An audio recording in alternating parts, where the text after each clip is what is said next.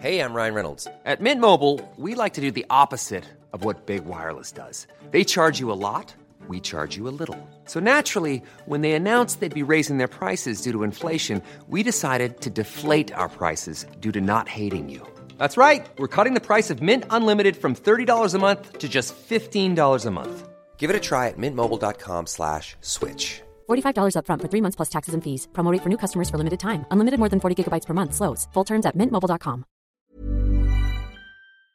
Gabriel Attal quitte l'éducation nationale et devient le Premier ministre de la France en remplacement de Elisabeth Borne. Alors que retenir des 20 mois d'Elisabeth Borne à Matignon? Pourquoi cette démission? Pourquoi ce changement? Quel chantier attendent aussi euh, Gabriel Attal? Salut c'est Hugo, j'espère que vous allez bien malgré euh, ce froid. On est parti ensemble pour une nouvelle plongée dans l'actualité en une dizaine de minutes. C'est donc officiel, Elisabeth Borne a remis la démission de son gouvernement ce lundi en fin d'après-midi au président de la République qui l'a accepté. De son côté, Elisabeth Borne a notamment je cite, la volonté du chef de l'État de nommer un nouveau Premier ministre, qui sous-entend donc que la décision euh, vient d'Emmanuel Macron, ce qui est assez évident dans ce genre de situation, c'est clairement eh bien, une décision de la part euh, du président. Mais alors déjà, que retenir factuellement des 20 mois d'Elisabeth Borne au poste de Premier ministre ou de Première ministre? Eh bien déjà, ce qu'on peut noter, c'est que Elisabeth Borne était seulement la deuxième femme Première ministre de l'histoire de la République française. La première, c'était Édith Cresson, qui a été euh, la Première ministre de François Mitterrand entre 1991 et 1992. Elle a été nommée euh, première ministre suite à la réélection d'Emmanuel Macron euh, en mai 2022 en remplacement donc de Jean Castex. Pendant ce temps donc, en tant que première ministre, c'est 41 projets de loi qui ont été adoptés selon le site de l'Assemblée nationale. Évidemment, parmi elles, eh bien, il y en a qui sont euh, connus, qui ont beaucoup fait débat et qui pour certaines étaient très contestés. On peut penser à la réforme des retraites ou encore à la loi immigration. Il y a aussi eu des textes qui ont parfois fait moins parler sur le pouvoir d'achat, sur le nucléaire ou encore sur la reconstruction suite aux émeutes de l'été dernier. En effet, pour faire passer des lois malgré le fait que le camp d'Emmanuel Macron n'a pas de majorité absolue à l'Assemblée nationale, eh bien, elle a eu recours 23 fois à cet article 49 alinéa 3 de la Constitution, qui est donc euh, la norme suprême en France, et le 49.3 qui permet donc de faire passer une loi sans le vote des députés. Alors 23 49.3, c'est beaucoup, c'est un 49.3 on peut dire productif, sachant que le record absolu revient à l'ancien Premier ministre de François Mitterrand, c'est Michel Rocard, qui l'a utilisé 28 euh, fois, mais en l'occurrence c'était sur une période plus longue, entre 1988 et 1991. Alors dans le même temps, ce qu'on peut noter, c'est que Elisabeth Borne a dû affronter 31 motions de censure, des motions de censure qui permettent, si elles sont votées ou si elle est votée par plus de la moitié des députés, de ne pas adopter la loi qui est associée à cette motion de censure et de renverser le gouvernement. Cependant donc, vous l'aurez peut-être remarqué, aucune motion de censure n'a été adoptée par l'Assemblée nationale et donc, eh bien, euh, Elisabeth Borne est restée à son poste. Elle a tout de même dû faire face à une motion de rejet qui a été adoptée avant le début du vote sur le projet de loi sur l'immigration euh, mi-décembre. Une motion de rejet qui a obligé le gouvernement à faire passer le texte en commission mixte paritaire. On va pas refaire tout le récit et tout voir à nouveau aujourd'hui sur la loi immigration, mais je vous renvoie à toutes les vidéos et tous les contenus qu'on a fait en décembre sur cette chaîne et sur ce sujet. Bon, mais justement, récemment, avec euh, l'adoption euh, de la loi immigration, Elisabeth Borne avait reçu très peu de soutien au sein euh, du camp d'Emmanuel Macron. Il y avait aussi eu un départ dans son gouvernement avec le ministre de la Santé, Aurélien Rousseau, qui avait démissionné. La première ministre était donc assez affaiblie ces dernières semaines et Emmanuel Macron a donc choisi de tenter de relancer son quinquennat d'un point de vue à minima de communication en changeant donc euh, de Premier ministre. Cela dit, il faut quand même le noter, vous la verrez tout de même encore, en tout cas si vous suivez euh, les séances à l'Assemblée euh, nationale, puisque en effet, elle va devenir députée du Calvados dans le camp de la majorité présidentielle, puisqu'elle avait été réélue en 2022 dans la foulée de la présidentielle. Ça vient en tout cas clôturer 7 ans passés au sein du gouvernement, puisque avant d'être Première ministre, elle avait été ministre des Transports, de la Transition écologique ou encore du Travail. Dans une déclaration, elle s'est dite fière du travail accompli pendant pendant 20 mois et plus globalement donc de son bilan général. Vous l'aurez compris, c'est donc Gabriel Attal qui la remplace. À seulement 34 ans, c'est le plus jeune Premier ministre de l'histoire de la République. Devient aussi le premier chef de gouvernement ouvertement homosexuel en France. Et ça peut paraître assez anecdotique dit comme ça, mais justement en fait, selon certains, ça montre l'évolution progressive de la société ces dernières années sur ces sujets-là. Alors que, on peut tout de même le rappeler, jusqu'en 1982 par exemple, l'homosexualité était un délit selon la loi et des discriminations demeurent encore aujourd'hui. Alors on va pas faire tout son parcours, l'idée c'est de voir surtout ce qui pourrait changer ou non et les réactions, mais tout de même quelques petites infos rapidement, vu qu'on va beaucoup entendre parler de lui euh, dans les prochains mois. Il est diplômé de Sciences Po Paris, il a été militant au Parti Socialiste au départ, situé donc à gauche, et puis il est devenu euh, en 2017 député dans le camp d'Emmanuel Macron. Il est entré au gouvernement en 2018 en tant que secrétaire d'État auprès de l'ancien ministre de l'Éducation nationale Jean-Michel Blanquer, puis il a été porte-parole du gouvernement, ministre délégué chargé des comptes publics, et enfin, plus récemment, euh, l'an dernier, ministre de l'Éducation nationale. À ce moment-là, il a fait passer de nombreuses réformes comme l'interdiction de l'abaya, des mesures contre le harcèlement, l'évolution du brevet des collèges, on en a parlé sur la chaîne, ou encore l'expérimentation de l'uniforme. C'est des sujets qu'on a eu l'occasion d'évoquer ces derniers jours. Ce qui est sûr en tout cas, c'est que Gabriel Attal est un fidèle d'Emmanuel Macron et cette nomination a été saluée forcément par le camp présidentiel et par Emmanuel Macron évidemment lui-même en personne, qui a déclaré savoir compter, je cite, sur son énergie et son engagement.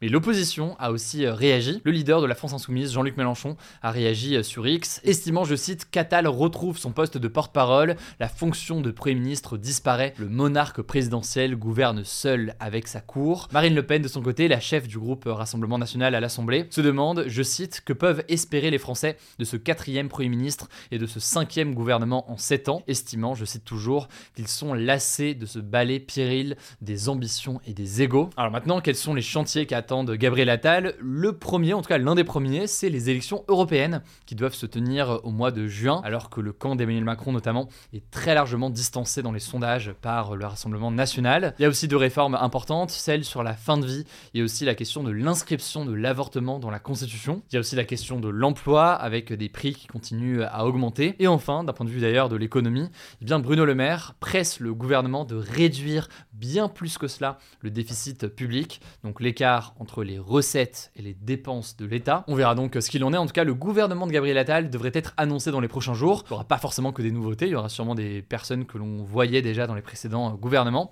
On verra en tout cas qui va le remplacer au ministère de l'Éducation nationale. Emmanuel Macron de son côté a annoncé, je cite, un rendez-vous avec la nation qui devrait avoir lieu ce mois-ci pour donner euh, le cap de la fin de son quinquennat. On verra donc ce qu'il en est, on a très peu, voire pas du tout d'infos euh, pour l'instant. Je vous laisse avec Léa pour les actualités en bref et je reviens juste après. Merci Hugo et bonjour à tous. On commence avec cette actu. 10 départements ont été placés en vigilance orange à la neige et au verglas par Météo France ce mardi matin. Il s'agit de l'Essonne, des Yvelines, du Calvados, de l'Eure, de l'Eure-et-Loire, de l'Orne, de la Manche, la Savoie, la Haute-Savoie et l'Isère. En Ile-de-France, 1 à 4 cm de neige sont tombés cette nuit dans le sud-ouest ouest de la région, selon Météo France, ce qui a mené à des problèmes sur les routes. Concrètement, près de 400 km de bouchons cumulés ont été recensés dans la matinée de mardi. Face à ça, le ministre des Transports Clément Beaune a appelé sur ses réseaux sociaux à la plus grande vigilance. Deuxième actu, le président américain Joe Biden a déclaré travailler pour qu'Israël réduise nettement sa présence à Gaza. C'est ce qu'il a répondu à des manifestants qui l'ont interrompu pour demander un cessez-le-feu à Gaza alors qu'il faisait un discours à Charleston aux États-Unis ce lundi. Alors il a aussi affirmé, je cite, comprendre l'ardeur des manifestants. Pour rappel, Joe Biden, qui est un important soutien d'Israël, refuse jusqu'ici d'appeler à un cessez-le-feu à Gaza. Selon lui, un cessez-le-feu profiterait surtout au Hamas. A noter aussi que le chef de la diplomatie américaine, Anthony Blinken, poursuit sa visite diplomatique au Proche-Orient. Il est arrivé à Tel Aviv, en Israël, ce lundi soir pour rencontrer le premier ministre israélien Benjamin Netanyahou et le président du pays, Isaac Herzog. L'objectif est de faire pression pour une désescalade de la guerre à Gaza. On verra ce qui en ressort. Troisième actu, en France cette fois-ci, le procès des trois policiers jugés dans l'affaire Théo s'est ouvert ce mardi. L'affaire Théo, elle remonte au 2 février 2017. Ce jour-là, Théo, un jeune homme noir de 22 ans, a violemment été interpellé à Aulnay-sous-Bois, en Seine-Saint-Denis, lors d'un contrôle d'identité. Au cours de son arrestation, Théo a été grièvement blessé à l'anus par la matraque télescopique d'un policier et il est depuis handicapé à vie. L'arrestation de Théo avait été filmée par des témoins présents sur les lieux et les images avaient largement circulé par la suite ce qui avait mené à des manifestations en France contre les violences policières. Les trois policiers sont donc jugés pour violences volontaires avec plusieurs circonstances aggravantes devant les assises de Seine-Saint-Denis jusqu'au vendredi 19 janvier. Ils risquent jusqu'à 15 ans de prison, on vous tiendra au courant. Quatrième actu, en France, les enfants qui vivent sous le seuil de pauvreté sont trois fois plus souvent hospitalisés pour des problèmes psychiatriques que les autres, selon une nouvelle étude de l'assurance maladie et de Santé publique France qui est parue ce mardi. Concrètement, chez les 2 à 3 millions d'enfants les plus modestes en France, les pathologies qui reviennent le plus sont les retards mentaux et affectifs. En fait, d'après l'étude, la précarité et le cadre de vie des enfants peuvent avoir des conséquences sur leur santé mentale. L'étude souligne donc l'importance de repérer les troubles psychiatriques le plus tôt possible pour avoir accès à une meilleure prise en charge. Cinquième actu, en Équateur, l'ennemi public numéro 1, le chef du plus grand gang criminel du pays, Adolfo Macias, surnommé Fito, s'est évadé de prison ce lundi. Le gouvernement a donc déclaré l'état d'urgence pendant 60 jours sur l'ensemble du pays. L'état d'urgence, c'est une mesure exceptionnelle pour assurer la sécurité nationale du pays en cas de menace grave. Concrètement, l'armée est autorisée à opérer dans toutes les rues et les prisons du pays et un couvre-feu a été déclaré entre 23h et 5h du matin. Suite à ces annonces, des soulèvements ont eu lieu dans plusieurs prisons et 4 policiers ont été enlevés. Adolfo Macias purgeait une peine de 34 ans de prison depuis 2011 pour délinquance organisée, trafic de drogue et assassinat. Il s'était déjà évadé en 2013 avant d'être retrouvé trois mois plus tard. Au moment où je tourne, il est toujours recherché. Sixième actu, l'eau dans les bouteilles en plastique contiendrait jusqu'à 100 fois plus de minuscules particules de plastique que ce que disaient de précédentes estimations selon une étude publiée dans une revue scientifique américaine. Alors concrètement, ces particules se retrouvent dans l'eau car le plastique a tendance à se décomposer lorsque la bouteille est pressée ou exposée à la chaleur ou encore lorsqu'on le bouchon par exemple. Le truc c'est que ça pose des questions de santé car les nanoplastiques sont si petits qu'ils peuvent entrer dans le système sanguin et donc jusque dans les organes comme le cerveau et le cœur. Septième actu, en Pologne, face à une grosse vague de froid, un refuge animalier situé dans la ville de Cracovie a demandé de l'aide aux habitants pour qu'ils puissent accueillir temporairement certains de leurs chiens car ils n'avaient plus assez de place au chaud. Finalement, le refuge a annoncé ce dimanche que tous les chiens avaient été placés dans une famille d'accueil grâce à un élan de solidarité des habitants de la région. Police a même recueilli un chiot au commissariat. Ces derniers jours, des températures négatives avaient atteint jusqu'à moins 23 degrés dans certaines parties du sud du pays. Dernière actu, et c'est une autre bonne nouvelle, la SNCF a mis en vente ce mardi à 19 euros ou moins près de 100 000 billets de train Ouigo, donc ces trains low cost. L'offre est disponible jusqu'à ce mercredi pour des voyages prévus entre le 10 janvier et le 8 février. Ça concerne plus de 50 destinations en France comme Lille, Marseille ou Montpellier. Alors cette offre, elle concerne aussi bien les Ouigo grande vitesse que les trains classiques qui circulent à vitesse réduite. Les premiers arrivés seront les premiers servis, on vous met le lien en description. Voilà, c'est la fin de ce résumé de l'actualité du jour. Évidemment, pensez à vous abonner pour ne pas rater le suivant, quelle que soit d'ailleurs l'application que vous utilisez euh, pour m'écouter. Rendez-vous aussi sur YouTube ou encore sur Instagram pour d'autres contenus d'actualité exclusifs. Vous le savez, le nom des comptes, c'est Hugo Décrypte. Écoutez, je crois que j'ai tout dit. Prenez soin de vous et on se dit à très vite.